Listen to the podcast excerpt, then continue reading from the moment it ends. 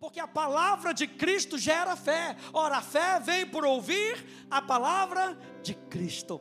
A fé não vem por ouvir qualquer tipo de palavra, a fé vem por ouvir a palavra de Cristo. Portanto, a fé, ela nos leva a uma ação, a fé nos leva a agir com base naquilo que nós cremos. A palavra viver, aqui em Gálatas, é uma palavra que nos leva a pensar numa ação. Eu não sei se você já, já teve, ah, ou já ficou sabendo, por exemplo, de uma pessoa que está acamada, e que está num estágio talvez vegetativo, e você olha para aquela pessoa e você fala: gente, isso não é vida. Mas a pessoa não está viva? Está viva, mas não é vida. E quando eu fiquei pensando nisso, eu fiquei pensando justamente no que o apóstolo Paulo quis trazer aqui em Gálatas. Deus não quer com que a gente viva uma vida de maneira a viver de maneira vegetativa. Quantos entenderam esse exemplo? Deus quer com que a gente tenha uma ação correspondente naquilo que a gente crê. Não basta ser apenas ouvinte, nós precisamos ser praticantes daquilo que nós estamos ouvindo. A gente falou nessa nossa série que fé é viver em total união com Deus, depositando tudo que você é e tem nele, estando em total e completa dependência de Deus. Falar que nós vivemos pela fé é falar que nós dependemos de Deus. Fé não é simplesmente algumas crenças que nós temos. A fé do povo brasileiro. E aí o pagodeiro diz que a fé não costuma falhar. A todo mundo tem fé. Fé não é só um sistema de crença. Fé é o estilo de vida que depende de Deus. Anota isso aí, aleluia. Fé é um estilo de vida que depende de Deus. Essa semana, fazendo esse estudo sobre cristologia, me deparei com essa citação de T.F. Torrance, que diz assim: é quando habitamos nele, meditamos nele, nos sintonizamos com ele, penetramos nele e o absorvemos em nós mesmos, e descobrimos que os próprios fundamentos da nossa vida e pensamento mudam sob o impacto criativo e salvador de Cristo, e somos salvos por Cristo e pessoalmente reconciliados com Deus em Cristo, que cremos nele como Senhor e Deus. Então, fé não é somente dizer, ah, eu creio em Jesus. Fé tem que ser um estilo de vida onde nós habitamos nele, meditamos nele, onde nós fazemos Cristo parte da nossa vida e nós parte da existência dele, dos pensamentos dele, da vontade dele.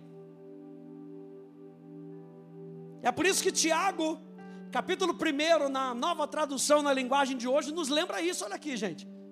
Não se enganem, não sejam apenas ouvintes dessa mensagem mas a ponham em prática. Porque aquele que ouve a mensagem e não a põe em prática é como uma pessoa que olha no espelho e vê como é. Dá uma boa olhada, depois vai embora e logo esquece a sua aparência.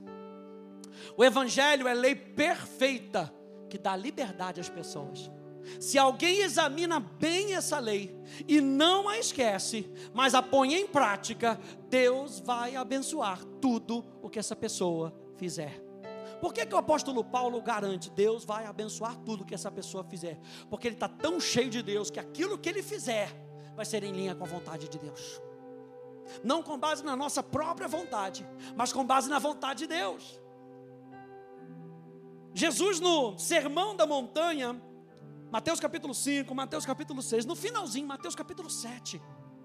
Ele traz uma parábola, gente, que é decisiva para o seu discurso. É como se Jesus estivesse falando, gente, de tudo que vocês ouviram, Mateus capítulo 5, Mateus capítulo 6, até agora, Mateus capítulo 7, a conclusão do assunto é essa. As palavras que digo não são meros adendos ao seu estilo de vida. Esse aqui eu achei impactante. Igreja não pode ser um adendo. Fé não pode ser um adendo na nossa vida atribulada, na nossa vida que a gente corre para cá e corre para lá. Fé não é um adendo, fé é o nosso estilo de vida. Então, Jesus diz aqui nessa versão da mensagem: as palavras que eu digo não são meros adendos ao seu estilo de vida, como a reforma de uma casa que resulta em melhora do padrão. Elas são o próprio alicerce, a base da sua vida.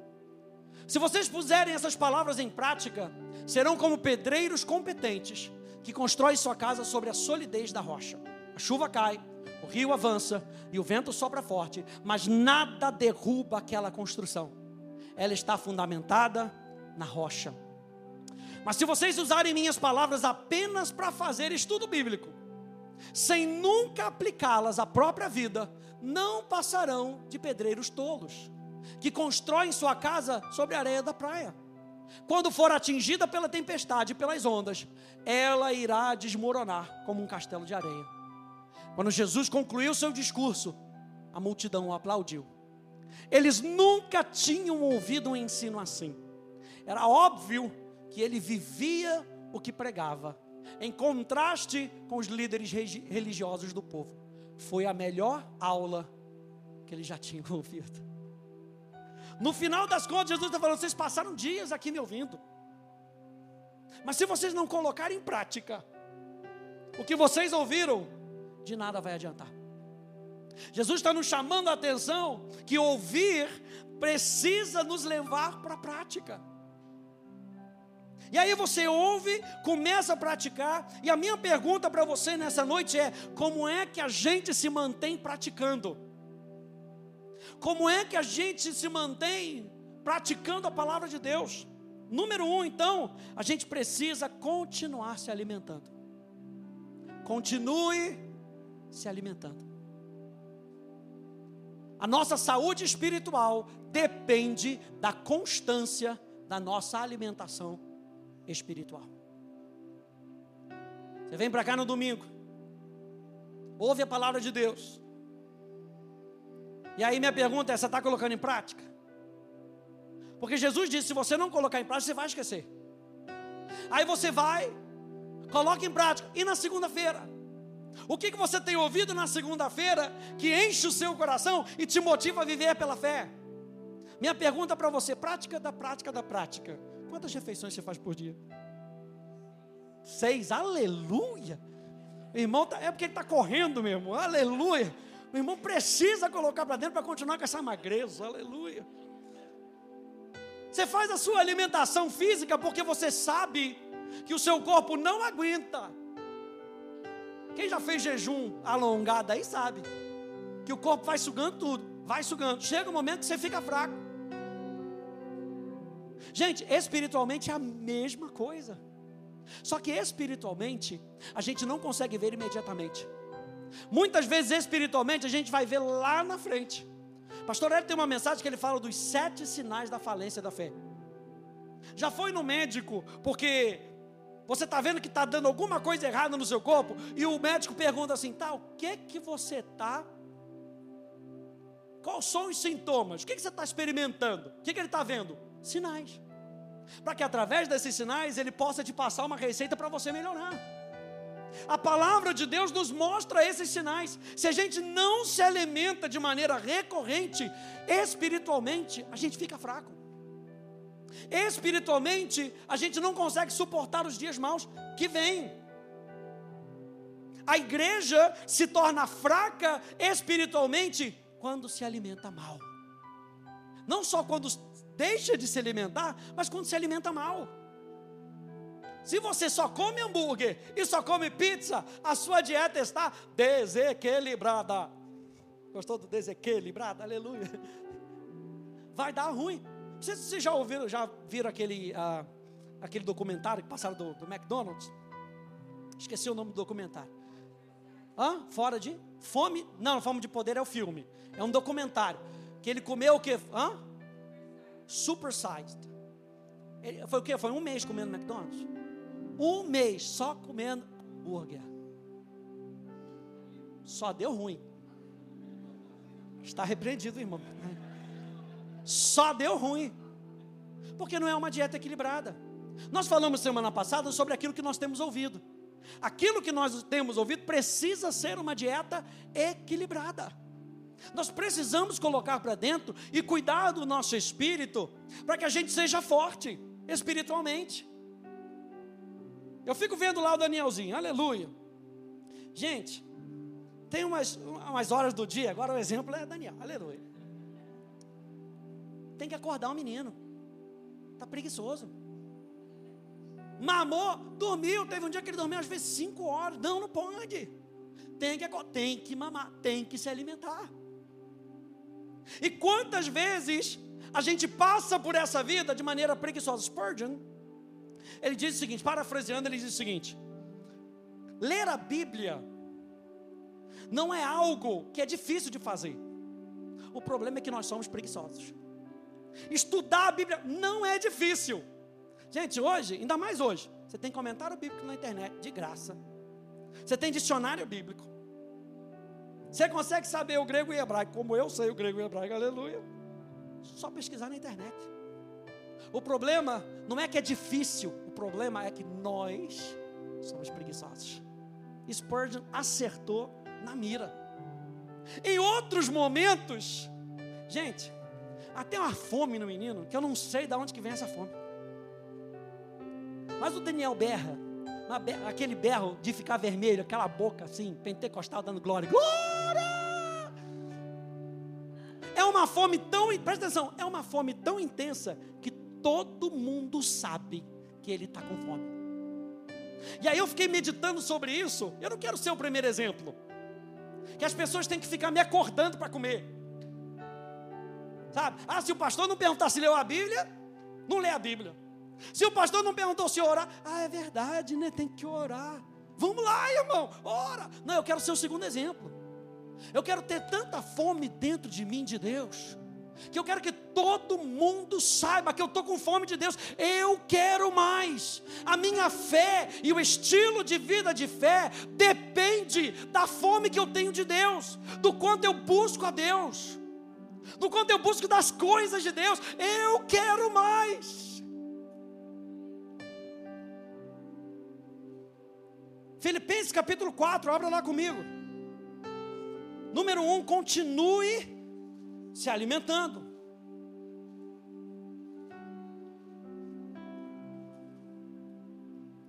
Filipenses, capítulo 4.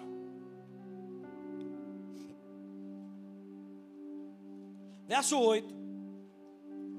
Já trazendo uma conclusão na sua carta aos Filipenses. Diz: finalmente, irmãos, tudo que é verdadeiro, tudo que é respeitável, tudo que é justo, tudo que é puro, tudo que é amável, tudo que é de boa fama, se alguma virtude há e se algum louvor existe, seja isso que ocupe o pensamento de vocês. Verso 9. O que também aprenderam, receberam e ouviram de mim, e o que viram em mim, isso ponham em prática, e o Deus da paz estará com vocês. Gente, nunca colocaremos em prática, nunca colocaremos em prática algo, se isso não ocupar o nosso pensamento. Você sabe que a palavra ocupar, no português, significa preencher um espaço. Quem está ocupando essa cadeira? Mas também significa estar de posse de algo. A minha pergunta, quando eu descobri essa, esse significado, é: o que, que tem estado de posse dos nossos pensamentos? Quem tem possuído, se a gente pode dizer ou usar essa, essa expressão, quem tem sido dono do nosso pensamento? Porque o apóstolo Paulo fala: esse dono tem que ter essas características, tem que ser verdadeiro, tem que ser respeitável, tem que ser justo, tem que ser puro, tem que ser amável, tem que ser de boa fama, tem que ter virtude e tem que ter louvor. É por isso que determinadas coisas chegam para a gente e vão tentar bater, como nós falamos semana passada, é, da outra vez, né? Quantas semanas que eu não prego? Aleluia. Duas semanas, meu Deus do céu. Há duas semanas atrás, três semanas atrás, meu Deus. Será que isso que eu estou ouvindo é verdadeiro? Será que o que eu estou ouvindo é justo? Será que o que eu estou ouvindo é puro? E ele fala: seja isso o que seja dono, ocupe, preencha todo o seu pensamento. Seja isso o que preencha o pensamento, ou seja isso o que exerça domínio sobre os seus pensamentos. Porque quando a gente levanta isso, gente, a gente tem uma plaquinha para que a gente possa pegar o pensamento que está vindo e falar: deixa eu comparar com isso. Se nós não estivermos com o pensamento cheio daquilo que a palavra de Deus fala, a gente não tem padrão para comparar. Então, quanto mais cheio da palavra de Deus, mais padrão para comparar aquilo que é jogado contra a nossa vida nós temos. Por isso que nós precisamos continuamente nos encher, porque a gente esquece. É ou não é? A gente esquece. Muitas vezes nós somos ludibriados pelas armadilhas do inferno. Então, continuamente nós precisamos encher o nosso coração. A palavra ocupar, no grego não podia faltar. A palavra logizomai. Logizomai, como Paulo está escrevendo aqui, ocupe o pensamento de vocês, significa calcular. Conte, compute. Descreve a maneira como consideramos cuidadosamente os fatos antes de tomar uma decisão. Paulo fala: se isso vai encher o seu pensamento para que você tome uma decisão, tem que ter essas características. Ele usa uma palavra bem específica, diz o grego secular, usava essa palavra, logizomai, para cálculos matemáticos ou análises financeiras. Ninguém faz cálculo matemático de qualquer maneira. Vai dar ruim na fórmula. Ninguém usa análises financeiras de qualquer maneira. Você mexe lá na sua planilha. Aleluia, cadê o pessoal da planilha financeira? Aleluia, Aline, glória a Deus. Ah, aleluia, glória a Deus. Receba essa mão de fé sendo levantada nessa. Você não faz de qualquer maneira, você imputa os dados. Você pesquisa. Você relaciona. Aí você olha para a planilha e vê: será que vai dar para comprar? Eu não vou fazer de qualquer maneira. Eu não vou comprar qualquer coisa. Então o que, que você faz? Você avalia os fatos. E Paulo está usando isso aqui. Avalie aquilo que está chegando para o seu pensamento. O grego clássico usava logizomai para contabilidade. Meu Deus.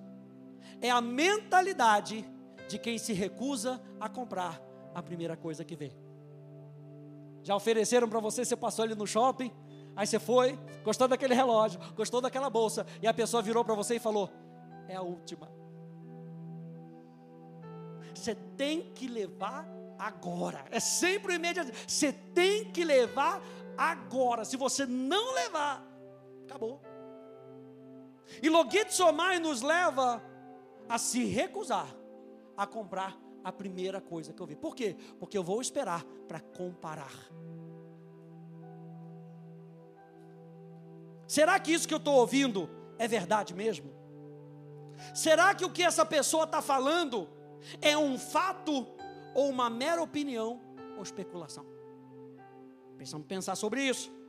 Logito somai é uma atitude que nos move além do primeiro olhar, investigando a realidade e calculando a verdade.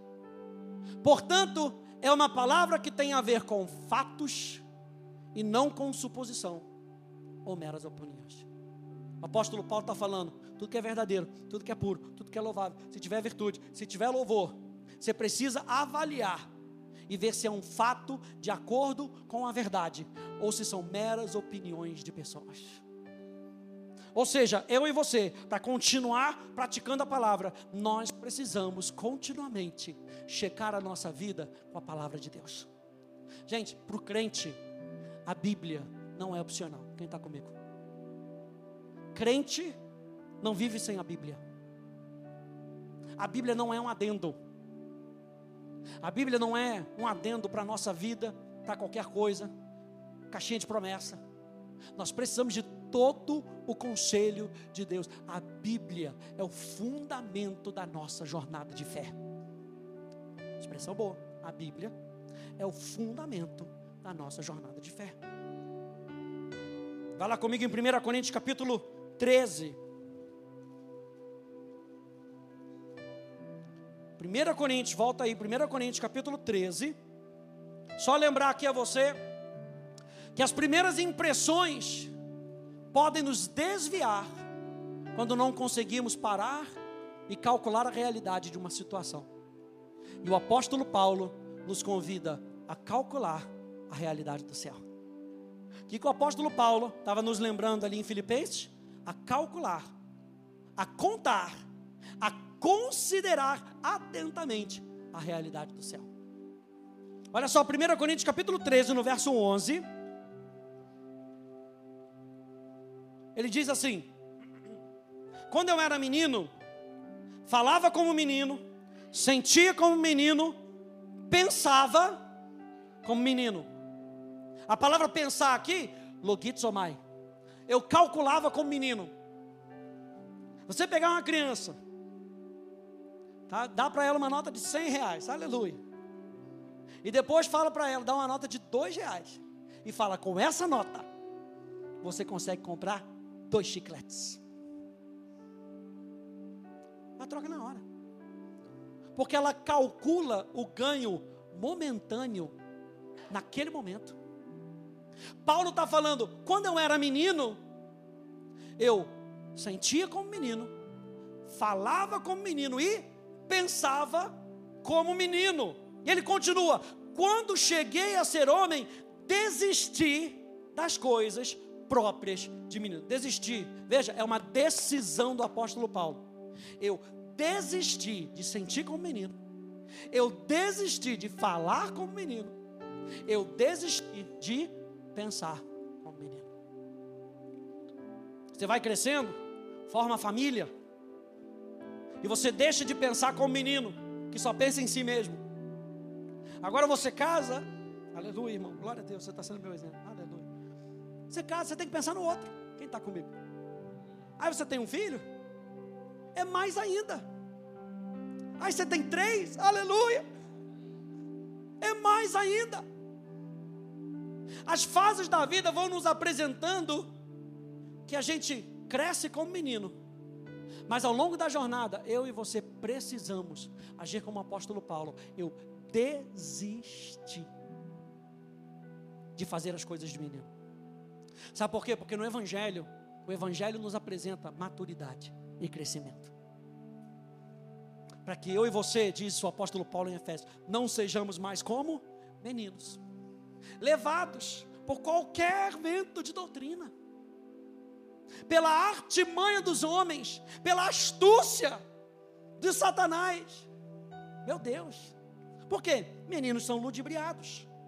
Hebreus capítulo 11, vá comigo lá para frente. Hebreus, capítulo 11, verso 17 até o verso 19. Falando aqui dos heróis da fé, aqueles homens que viveram pela fé, que abriram o seu coração para confiar em Deus, para depender de Deus, para obedecer a Deus.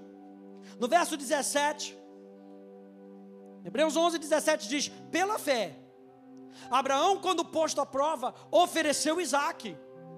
Aquele que acolheu as promessas de Deus estava a ponto de sacrificar o seu único filho, do qual havia sido dito: a sua descendência virá por meio de Isaac.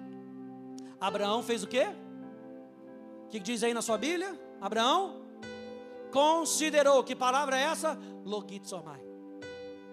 Abraão calculou com base nas coisas do céu. Abraão considerou que Deus era poderoso até para ressuscitar Isaac dentre os mortos, de onde também figuradamente o recebeu de volta. Abraão não ficou olhando para as coisas desse mundo, calculando as coisas desse mundo, porque nesse mundo nós temos impossibilidades. Mas quando Abraão olhou para Deus, Abraão considerou que Deus era poderoso para fazer. E nós falamos que os fundamentos da nossa fé falam do caráter de Deus, da palavra de Deus e do poder de Deus. O que, que Abraão fez? Ele olhou para Deus e falou: Ele é poderoso para fazer. então eu vou entregar a minha situação para Ele. Deuteronômio capítulo 17, vai lá para frente. Deuteronômio. Pastor está passeando na Bíblia. Aleluia. Três semanas sem pregar é assim mesmo. Aleluia. Deuteronômio capítulo 17 nos mostra aqui um relato dos deveres de um rei. E a gente pode usar isso, talvez até para falar sobre liderança. Mas quando a gente olha para o Novo Testamento, o Novo Testamento nos lembra que eu e você somos reis e sacerdotes. Então vamos fazer uma exegese devocional aqui, como é que a Bíblia se aplica para mim. Nesse contexto, verso 19, diz assim: O rei, diga, é o meu caso. Quantos reis nós temos aqui? Aleluia. Reis e rainhas, aleluia. Diz assim: O rei terá esse livro consigo e nele lerá todos os dias da sua vida, para que aprenda a temer o Senhor. Para que faça o quê? Aprenda. A, como é que a gente vai aprender o temor do Senhor? E temer a Deus fala de nós admirarmos tanto a Deus que nós entregamos a toda a honra e toda a glória para Ele. Ele fala então, através desse livro, lendo esse livro todo dia, você vai aprender a temer o Senhor, o seu Deus, a fim de guardar todas as palavras dessa lei e esses estatutos para os cumprir. Ele fala: você vai aprender, para quê? Para temer a Deus. Ou seja, para você não fazer de qualquer maneira, você vai fazer com o seu coração. Para guardar no seu coração, e guardando no seu coração, você possa cumprir ou praticar a palavra de Deus. Verso 20: Ele fará isso para que o seu coração não se exalte sobre os seus irmãos e não se desvie do mandamento, nem para a direita, nem para a esquerda. A palavra guardar aqui e a palavra chamer. Chamer significa proteger, observar, preste atenção, entesourar ou manter na memória. Leia o livro, leia a palavra de Deus, para quê? Para aprender a temer. Aprender a temer, você vai guardar, você vai entesourar no seu coração e manter na sua memória. A gente não consegue manter na memória se a gente não lê todos os dias. A gente não consegue guardar na memória se a gente não ler e não meditar todos os dias. Não é interessante que aquilo que a gente se interessa, a gente lembra rapidinho? Como o nosso cérebro é maravilhoso, cheio de sinapse, cheio de ligação. E por causa dessa, dessa questão de você valorizar aquilo, aquela coisa específica, a sua memória é puxada rapidinho. É ou não é? Os homens aí, me dá a escalação do seu time. Uh, se você gosta, você vai rapidinho. Se você é como eu, você não sabe nem quem é. o Gandula. Aliás, a gente não quer saber, né? Então, o negócio está tá tão ruim que, meu Deus, melhor esquecer. Mas se você tem algum interesse em alguma coisa, você vai rapidinho lá. E Moisés está nos lembrando aqui em Deuteronômio. Entesoura isso no seu coração. Para quê? Para que você possa cumprir. Então a primeira coisa que eu e você nós precisamos fazer é nos alimentarmos da palavra de Deus. A segunda coisa que a gente precisa fazer para a gente continuar praticando é não se desmotivar diante dos ataques. E eu coloquei ali: o diabo quer que você desligue a sua fé não se desmotive diante dos ataques. E aí me veio essa pergunta aqui: entre você e o diabo, quem vai desistir primeiro? Já se perguntou isso? Está enfrentando uma situação que o diabo está colocando algo na sua frente. E aí, seu diabão? Seu diabão e a esposa dele. Sabe qual é a esposa do diabo? Diabetes, claro. Ha, ha, ha, ha. Glória a Deus. O diabo se apresenta, e aí, tudo bom? Vou te comer vivo. A pergunta que você tem que fazer para ele é o seguinte: seu diabo, acho que o senhor vai desistir primeiro. Porque aqui tem alguém que crê, aqui tem alguém que confia. E o diabo vem justamente para desmotivar na nossa caminhada de fé. De desligar qual é a base da nossa caminhada de fé? O caráter de Deus, a palavra de Deus e o poder de Deus. No momento que ele começa a desacreditar o caráter de Deus, aquilo que Deus fala e o poder de Deus, ele começa a ganhar sobre as nossas situações. E o que, que, ele tenta fazer então? Ele tenta desmotivar a gente. Pastor Hélio, na, na, na, semana passada, ele falou sobre o tal do amigo da onça. Aí eu fui pesquisar na internet, que ele me mostrou, um cartãozinho do amigo da onça. Eu achei muito interessante. Vamos ver se dá para você ver. É o amigo da onça, que é aquele médico ali, virando para o rapaz que teve um filho, dizendo para ele: adivinha, quatro pernas e duas cabeças. E o cara desesperado, achando que a esposa tinha dado luz a um monstro. Mas não era, eram dois filhos. Duas pernas, duas cabeças. Quatro pernas e duas cabeças. Quatro pernas, duas cabeças. E agora? O que o diabo quer fazer na nossa vida é jogar essas ciladazinhas para que a gente se desespere. Ele pega uma situação numa realidade, joga para você e se a gente não tiver fundamentado na, na, na verdade, a gente pega a informação que está sendo passada e pensa logo no pior. Como assim? Duas cabeças, quatro pernas. Meu Deus! Você é um monstro, monstro do Jaspion. É coisa terrível, dos infernos. Mas aí a gente volta lá para o primeiro ponto. Do que, que a gente tem se alimentado? O que, que a gente tem colocado para dentro? Josué capítulo 14, vai lá comigo. Um pouquinho mais para frente, próximo livro, Josué capítulo 14. E o inferno vem para tocar medo mesmo, gente. De com força. Josué capítulo 14. Verso 6. Josué já aqui, falando da promessa de Deus para a vida dele, diz assim: os filhos de Judá chegaram a Josué em Gilgal, e Caleb, filho de Jefoné, o quenezeu, lhe disse: Você sabe o que o Senhor falou a Moisés, homem de. Meu Deus, o que, que Caleb estava fazendo? Considerando a palavra de um homem de Deus. Vocês sabem o que Deus falou o que o Senhor falou a Moisés, homem de Deus, em Cades Barneia, a respeito de mim e de você. Eu tinha 40 anos quando Moisés, servo do Senhor, mais uma vez, Moisés, servo do Senhor, me enviou de Cades Barneia para espiar a terra. E eu lhe relatei o que estava no coração. E se a gente for lá em números, a gente vê o que estava no coração dele. O que estava no coração de Josué e de Caleb? O que Deus tinha falado. E eu relatei para eles o que estava no meu coração. Por quê? Porque Caleb guardou aquilo que Deus tinha falado no seu coração. Ele não só guardou na sua memória e decorou, ele entesourou com o seu coração. Na hora que veio a dificuldade, o que que saltou do coração de Caleb? A palavra que Deus tinha falado através de Moisés. E ele continua dizendo aqui: os meus irmãos, veja, não era o povo inimigo, não eram os adversários, os meus irmãos que tinham ido comigo amedrontaram o povo, mas eu perseverei em seguir o Senhor, o meu Deus.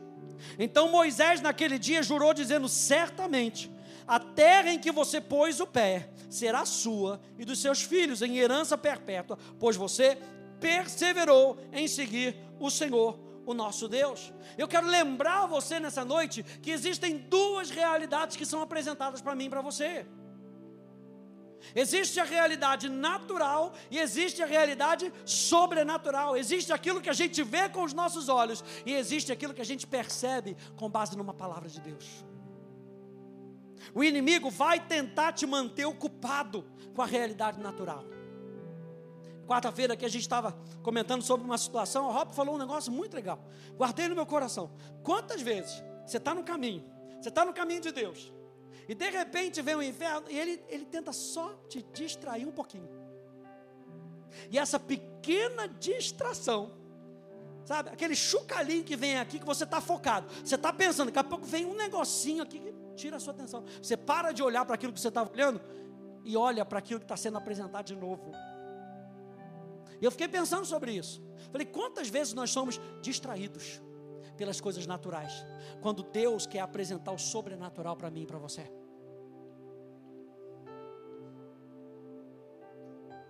Assim como existe, por exemplo, a lei da gravidade. E você sabe que existe algo natural. A gente não nega o natural. A gente só sabe que existe uma outra lei que opera sobre o natural. E aí você tem a lei da gravidade. A lei da gravidade puxa você para baixo. A lei da gravidade te mantém em pé. Mas existem outras forças que anulam a lei da gravidade. Isso quer dizer que a lei da gravidade não existe? Não. Isso quer dizer que existem leis, muitas vezes, superiores. E eu quero dizer para você, nessa noite, que quando nós vivemos pela palavra, nós vivemos em leis superiores. Aquilo que o inimigo diz para você que não vai dar, porque está puxando você para baixo. A palavra de Deus coloca você para cima. A fé puxa sempre você para mais perto de Deus. Te mostra o sobrenatural. E aí, gente, para a gente continuar se motivando na palavra, nós precisamos continuamente declarar a palavra sobre a nossa vida. Paulo falou sobre isso. Declarar a palavra faz parte de colocarmos a palavra em prática. E ao mesmo tempo resistirmos ao diabo. Eu acho tão interessante esse fundamento de nós declararmos a palavra, porque quando você está declarando a palavra, você está dizendo para o mundo sobrenatural aquilo que você crê. E você mesmo está ouvindo você mesmo. Qual é a promessa que Deus colocou no seu coração? Que você mesmo tem que repetir para você mesmo: Eu não me movo daqui. Eu sou inabalável nisso que Deus está me falando. Porque vai chegar o dia mal que o inferno vai trazer o chucalinho e para dizer para você: será que você crê mesmo? Será que isso é verdade? Lembra de Adão e Eva? Será que foi isso o que Deus disse mesmo? Não, não é possível que Deus te ama tanto que Ele não vai dar para você o conhecimento do bem e do mal, para que você se torne como Ele, não. Esse não é o Deus de amor que eu conheço, Satanás falando. E Deus falando assim: você come de tudo, menos disso, menos dessa árvore. Sabe por quê? Porque eu e você fomos criados para depender de Deus. Eu e você fomos criados para viver pela fé. Então eu preciso continuamente me motivar. Josué capítulo 1. Volta lá um pouquinho. Josué capítulo 1, verso 5 e verso 9, até o verso 9. Nós estamos falando de não nos desmotivarmos durante a jornada. Deus tinha uma palavra para Josué. E a gente viu isso na nossa série Vamos Além que a gente estudou o livro de Josué, diz lá no verso 5: Ninguém poderá resistir a você todos os dias da sua vida. Assim como estive com Moisés, estarei com você. Não o deixarei nem o abandonarei. Seja forte e corajoso, porque você fará esse povo herdar a terra que, sob o juramento, prometi dar aos pais deles. Então, somente seja forte e muito corajoso, para que você tenha o cuidado de fazer segundo toda a lei que o meu servo Moisés lhe ordenou, não se desvie dela, nem para a direita, nem para a esquerda, para que seja bem sucedido por onde quer que você andar. Não cesse de falar desse livro da lei, pelo contrário, medita nele dia e noite, para que você tenha o cuidado de fazer o quê? Fazer. Você tem o cuidado de fazer, segundo tudo o que nele está escrito. Então, você prosperará e será bem sucedido. Não foi isso que eu te ordenei? Seja forte e corajoso. Não tenha medo, não fique assustado, porque o Senhor, o seu Deus, estará com você por onde quer que você andar. Na nova tradução da linguagem de hoje, verso 9 diz assim: Lembre da minha ordem. Seja forte e corajoso. Não fique desanimado, nem tenha medo, porque eu, Senhor, o seu Deus, estarei com você em qualquer lugar para onde você for. Meu Deus. A gente precisa dessa verdade forte no nosso coração.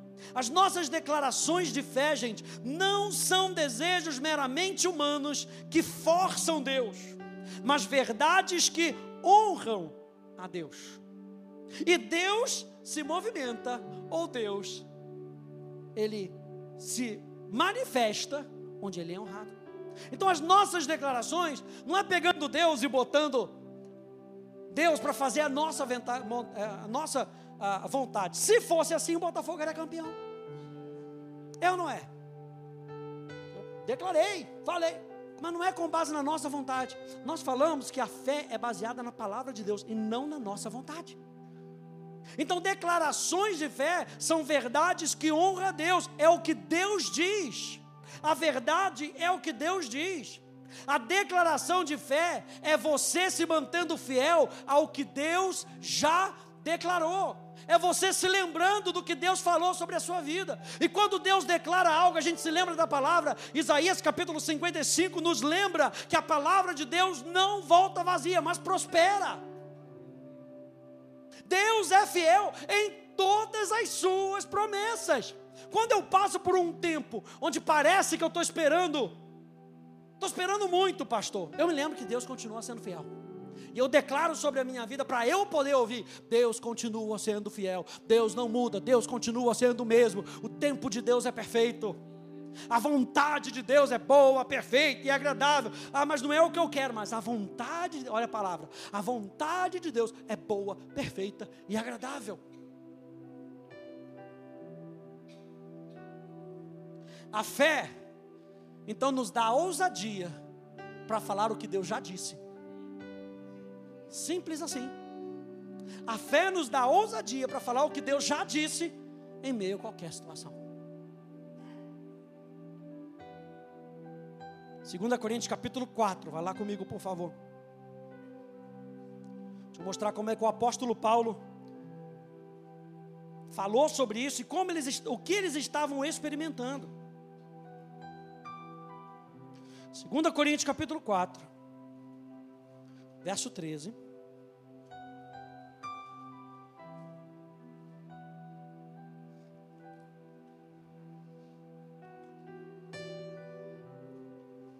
No verso 13,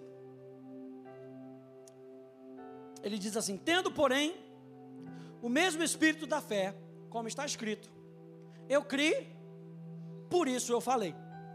Também nós cremos, e por isso também falamos.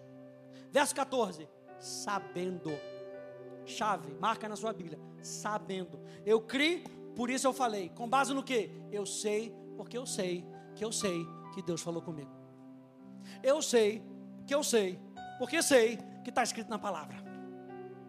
Então, Paulo ele faz essa declaração, veja, sabendo que aquele que ressuscitou o Senhor Jesus também nos ressuscitará com Jesus e nos apresentará juntamente com vocês. Verso 15: Porque tudo isso é para o bem de vocês. Tudo isso o que, pastor? Tudo isso é para o bem de vocês. Quando Paulo está escrevendo 2 Coríntios capítulo 4, Paulo aqui está falando das adversidades que nós enfrentamos. E nos lembrando que essas adversidades não podem nos desmotivar.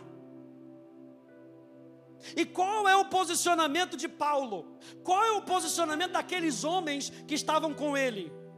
O posicionamento deles eu criei, por isso eu falei, e eu peguei aqui. Não peguei, não peguei, não peguei, não peguei.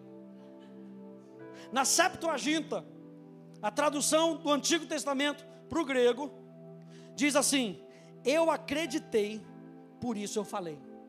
Salmo 116, verso 10, na Septuaginta. Eu acreditei, por isso eu falei, mas estava muito angustiado. Então, essa citação de Paulo, em 2 Coríntios capítulo 4, verso 13, Paulo não tirou de qualquer lugar, ele tirou da onde? Da palavra de Deus. Paulo pega uma citação do Salmo 116 e se você veio quarta-feira, você já ouviu aqui, aleluia. É, uma, é um salmo do rei Ezequias. E você lembra lá em 2 Reis, capítulo 20, que o rei Ezequias recebe uma palavra de Deus. E Deus diz para ele: oh, queridão, você vai morrer, cara. chegou sua hora. Sabe o que Ezequias fez? Ele, meu Deus, se desesperou. E a Bíblia fala que ele ficou angustiado. A Bíblia fala que os sentimentos dele foram abalados, porque quem aí sabe que você tem sentimentos? Aleluia. E chega uma notícia ruim, os seus sentimentos ficam descoordenados. Mas sabe o que o rei Ezequias fez? Foi buscar a Deus. E buscando a Deus, Deus teve misericórdia dele e falou: Não pode falar. Pode falar. Ele vai viver mais 15 anos. Deu mais 15 anos para Ezequias. E é nesse contexto das adversidades que o rei Ezequias fala: Eu criei, por isso eu falei. Mas eu estava angustiado, ou seja, Satanás tenta nos desmotivar na nossa, nos nossos sentimentos, mas mesmo assim o apóstolo Paulo continua falando para a gente: creia e confesse aquilo que você crê, não deixe as situações da vida te desmotivarem, porque você tem um Deus que está com você. E é por isso que Paulo, vamos ler um pouquinho antes agora, 2 Coríntios capítulo 4, verso 6. Vamos ler o contexto todo.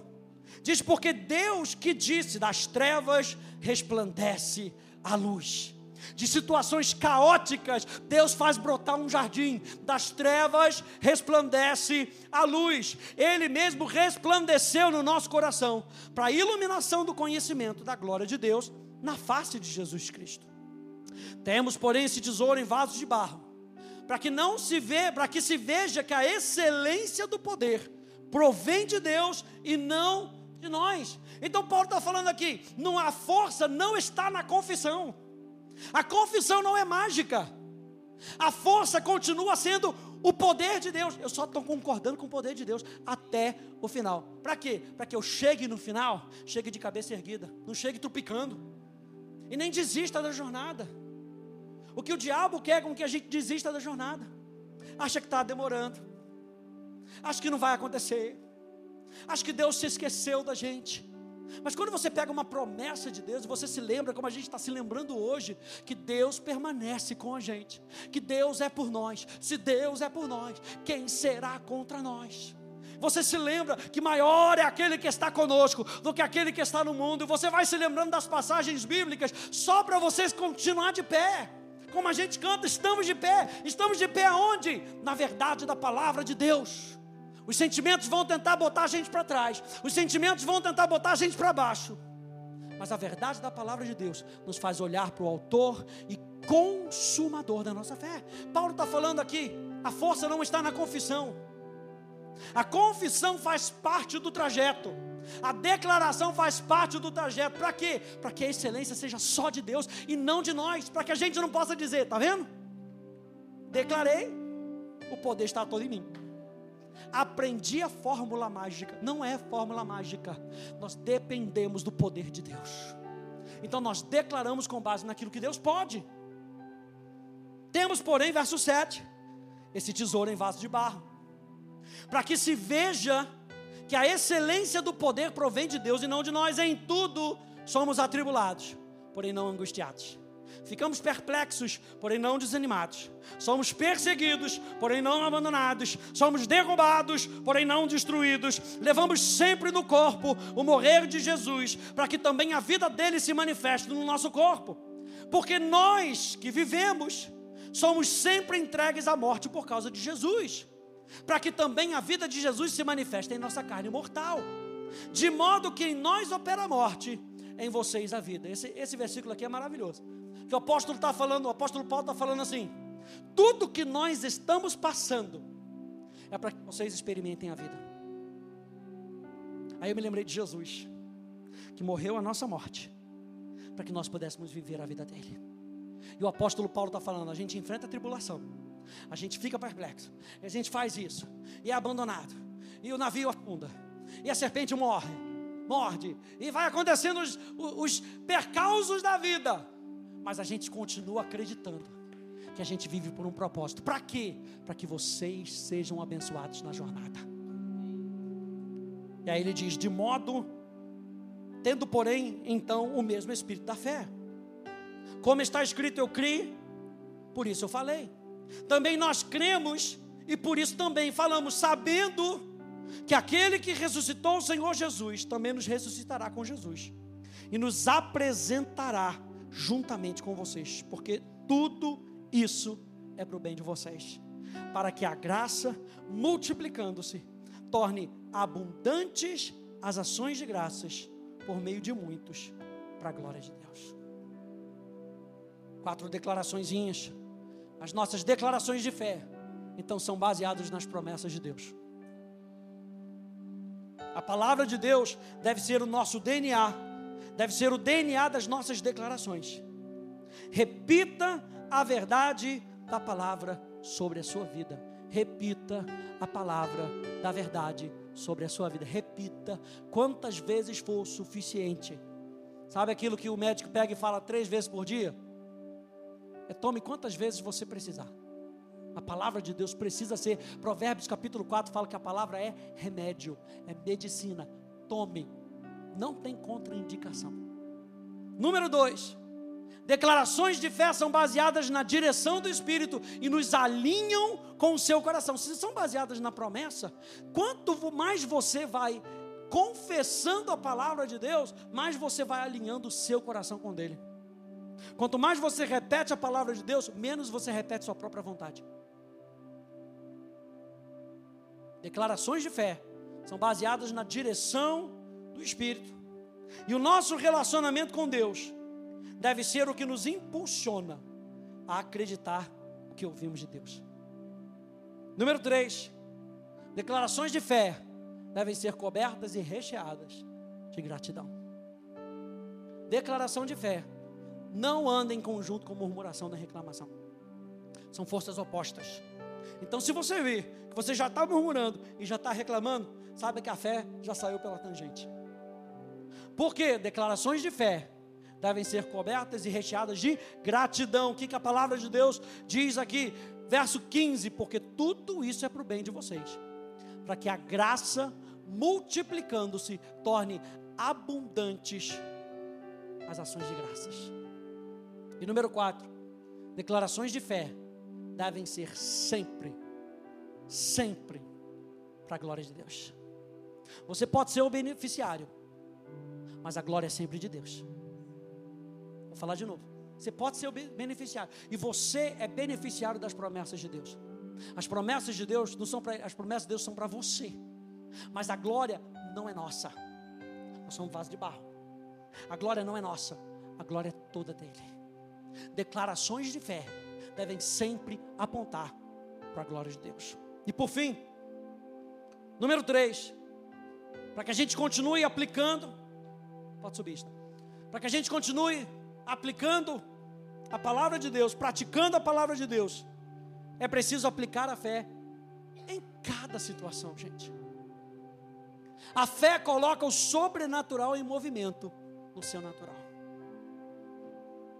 Por que, que muitas vezes a gente depende tanto do natural e a gente recorre tanto para o natural, quando a gente tem disponível o sobrenatural para a gente?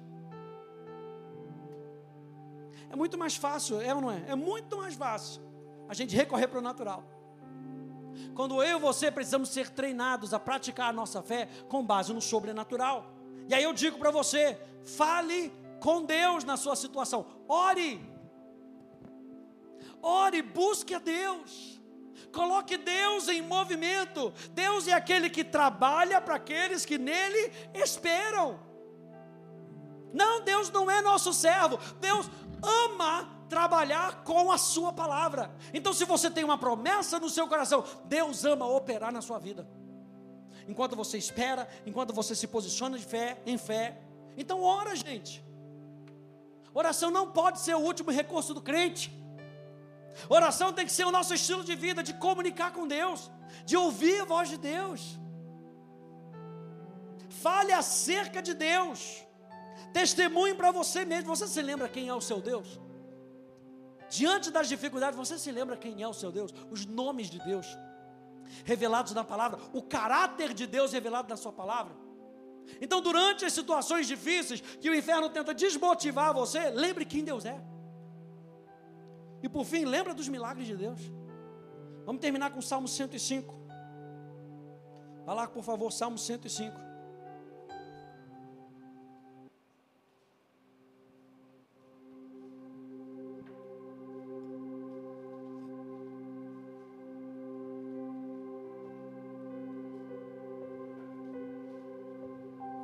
Depois você pode ler o Salmo 103 também, maravilhoso.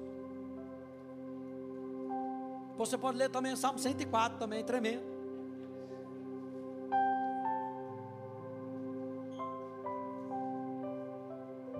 Salmo 105. Você pode se colocar de pé, por favor? Salmo 105.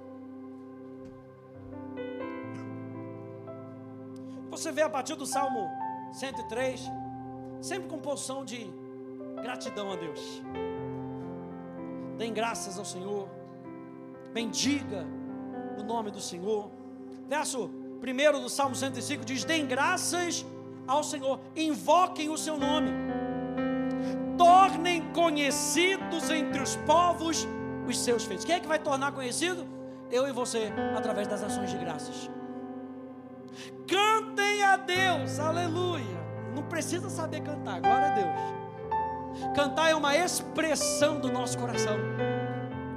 Cantar, presta atenção, cantar é uma expressão da nossa fé. É por isso que aqui nessa igreja nós não cantamos qualquer coisa. Nós cantamos a palavra, nós preferimos cantar a palavra. Para quê? Nesse, presta atenção, nesse momento que eu e você, quando a gente começa o nosso encontro, a gente está louvando a Deus, sabe o que a gente está fazendo? Não sei se você já notou, mas nós estamos exercitando a nossa fé. Nós estamos praticando a nossa fé. É por isso que cantar na Bíblia é tão importante. A Bíblia fala: está alegre? Cante louvores, expresse o seu coração. Ele diz então: cantem a Deus, cantem louvores a Ele, falem de todas as suas maravilhas. Gloriem-se no seu santo nome, alegre-se o coração dos que buscam o Senhor. Busquem o Senhor e o seu poder, busquem continuamente a sua presença. Lembrem-se, ocupe isso o pensamento de vocês. Lembrem-se das maravilhas que ele fez, dos seus prodígios e dos juízos ou das palavras dos seus lábios. Vocês, descendentes de Abraão, e a Bíblia fala que nós somos descendentes do crente Abraão. Vocês, descendentes de Abraão, seu servo.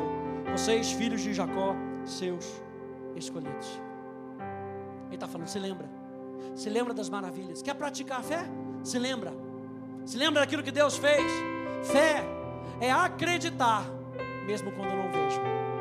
É obedecer, mesmo quando não entendo é dar, mesmo quando tudo parece contrário, é persistir quando não sinto, é ser grato antes de receber. Atitude de fé. Eu estava ouvindo uma palavra, hoje eu vou terminar com isso. Uma palavra de um apóstolo lá de Volta Redonda. Ele estava falando, foram duas horas e pouco de palestra. Nossa, excelente, excelente. Mas ele falou alguma coisa que mexeu com o meu coração a questão da decisão. Você sabe que a palavra decisão, do latim, ela tem a ver com cortar aquilo que está fora. A palavra decisão significa cortar fora, presta atenção, eliminar outras possibilidades que não estejam em linha com a ação que você precisa tomar. A palavra decisão, Cisão. Palavra de divide? Cisão. Cisão é o que? Um corte. Toda vez que você toma uma decisão na sua vida, você corta todas as outras possibilidades. As outras possibilidades não fazem mais sentido. Agora eu vivo com base nessa decisão. O estilo de vida de fé é um estilo de vida de decisão de cortar com aquilo que não tem a ver com Deus, de cortar aquilo que vem fora da esfera do sobrenatural da presença de Deus. O estilo de fé vai nos levar a tomar decisões, e eu espero e oro que o Espírito Santo esteja trabalhando no seu coração e vá trabalhar durante essa semana, porque você vai ter que tomar decisões. Tem coisas, eu comecei a falar três semanas atrás, tem coisas que a gente precisa cortar da nossa vida. Tem palavras que a gente precisa cortar da nossa vida, não ajudam na nossa fé. Tem pessoas, ah, pastor, mas vai falar, tem pessoas que a gente precisa cortar do nosso relacionamento, porque não estão ajudando na nossa vida de fé. Para quê? Para que a gente possa chegar no objetivo que Deus está traçando no nosso coração. Ah, pastor, vou andar sozinho? Deus sempre coloca uma companhia de pessoas que vai te ajudar para você saber que você não está sozinho. Agora eu preciso tomar a decisão de andar com as pessoas certas, de ouvir as coisas certas, de decidir pelas coisas do céu.